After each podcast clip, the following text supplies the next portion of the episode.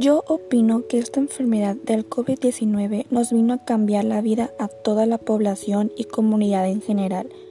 no solo de nuestro país, sino del mundo entero, y nos deja una gran lección como sociedad, a tal grado de que hasta hoy en día no nos podemos acostumbrar y a convivir con la misma enfermedad,